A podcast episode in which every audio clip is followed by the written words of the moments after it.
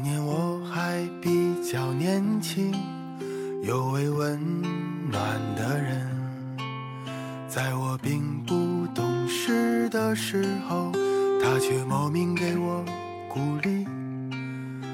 他说没有人生来懂事，是成长让人不得不懂事。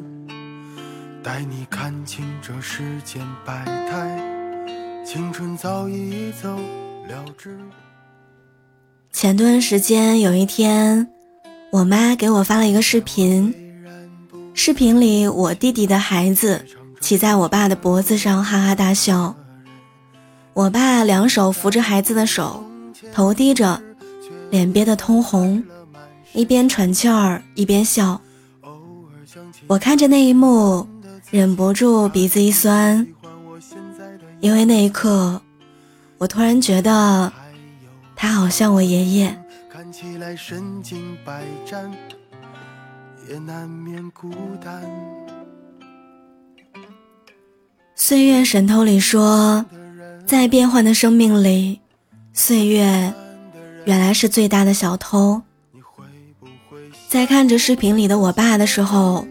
我第一次感同身受了这句台词的意思。那一瞬间，我有一点懵。我努力在回想，我爸到底是什么时候突然变老的？为什么我竟然一点儿都没有发现？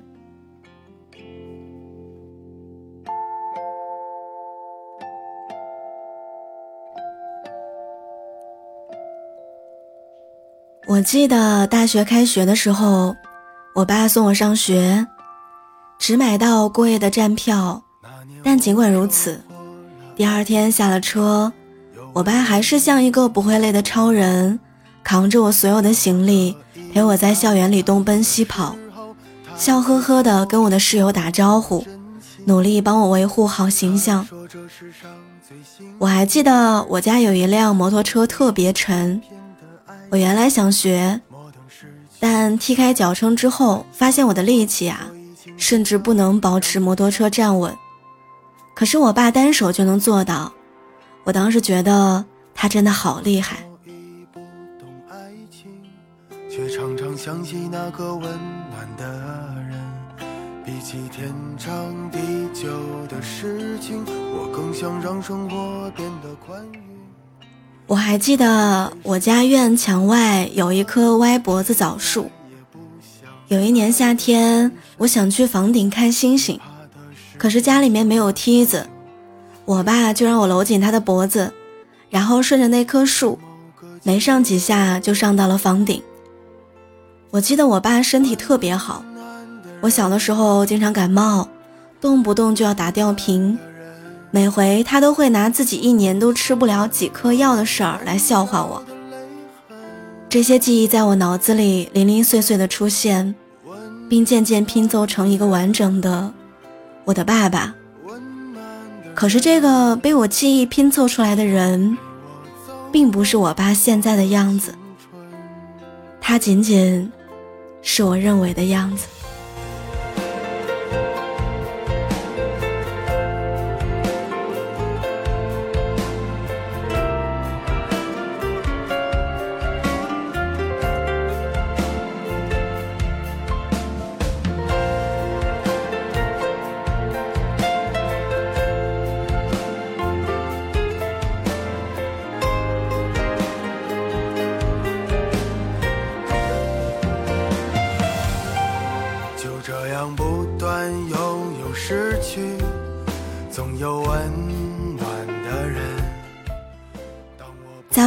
工作之后，我每年过年回家一次，最多待八天左右。去年因为疫情突然爆发，我担心被滞留，担心工作受影响，担心我的猫没人管，我只在家里待了四天就回了北京。我把所有细枝末节的可能性都考虑到了，但唯独没有考虑到爸妈的感受。在每一年屈指可数的日子里，爸妈对待我的态度，越来越像对待一个不常联系的贵客。他们会尽最大的努力，把自己最好的一面展现出来。所以我常常会有一些错觉，觉得他们除了变得更温柔随和，没有任何的改变。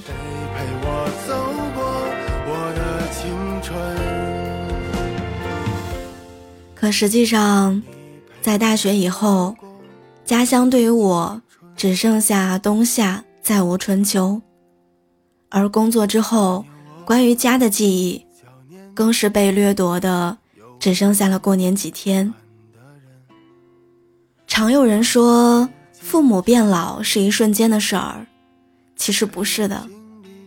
这世上哪有什么事儿是真的会在一瞬间发生的？所有的一瞬间、突然间，都只是我们在突然间发现了而已。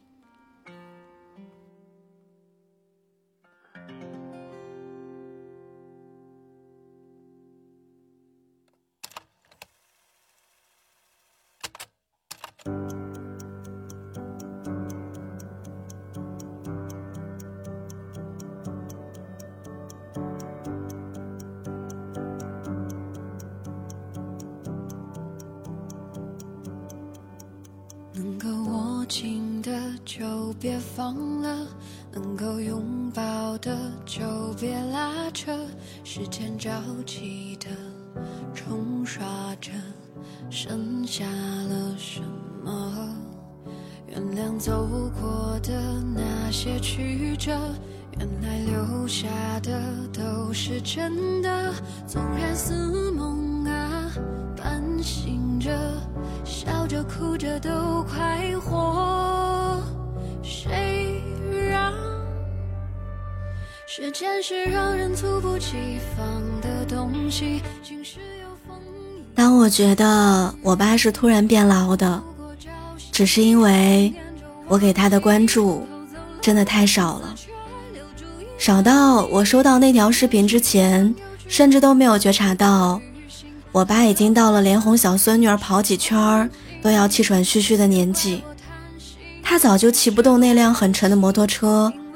爬不上任何一棵树，他床头的那个抽屉也已经不可避免的用来装药了。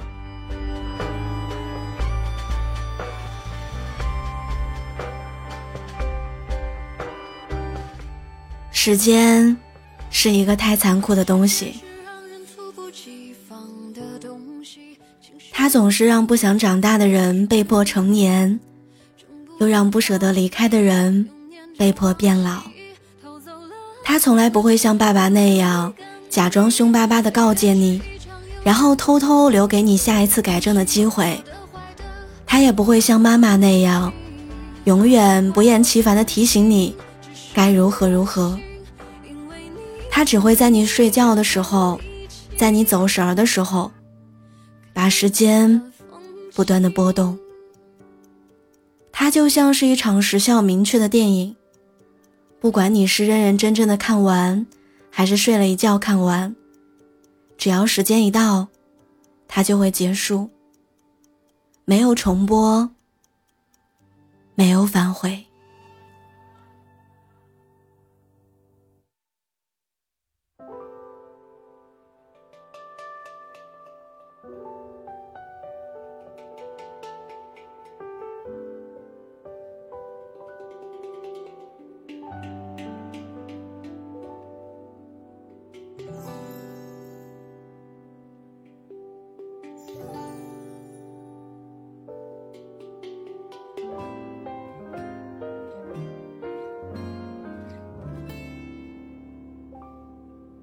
那。是日落时候轻轻发出的叹息吧，昨天已经走远了，明天该去哪儿啊？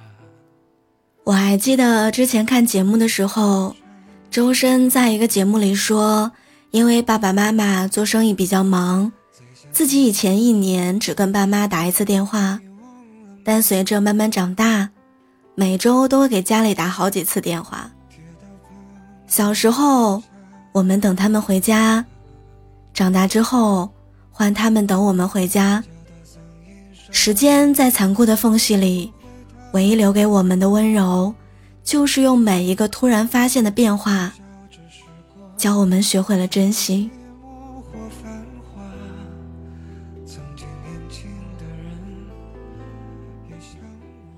说到这里的时候，突然想到网上那个计算人一生有多少时间的视频。人生不过短短九百多个月，如果把人生画一个三十乘三十的表格，对于一个三十岁的上班族来说，人生只剩下不到三分之二，而这些时间里又要被睡觉、工作、社交、恋爱、婚姻占据大部分。真正能分给爸妈的时间，可能连四十八个小时都不到。这很残忍，但这是事实。我们的确控制不了时间的老去，但仍然希望爸妈变老是有我们陪着的过程，而不是我们突然发现的结果。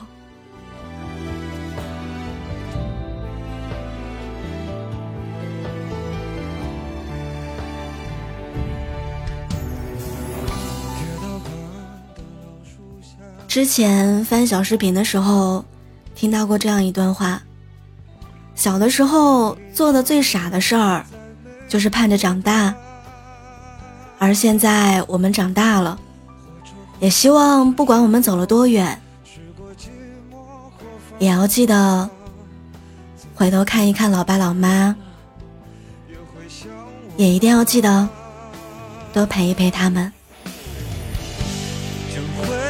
啊，回来吧，有人在等你啊，有人在等你说完那句说一半的话，就别走了，留下吧，外面那太复杂，多少次让你热泪盈眶，却不敢留下。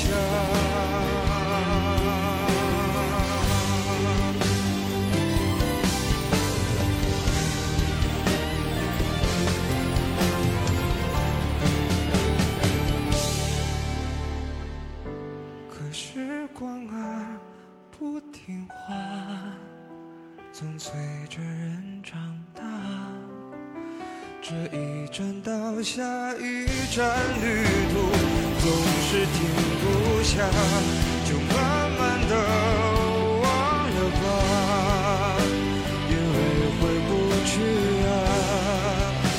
那闭上眼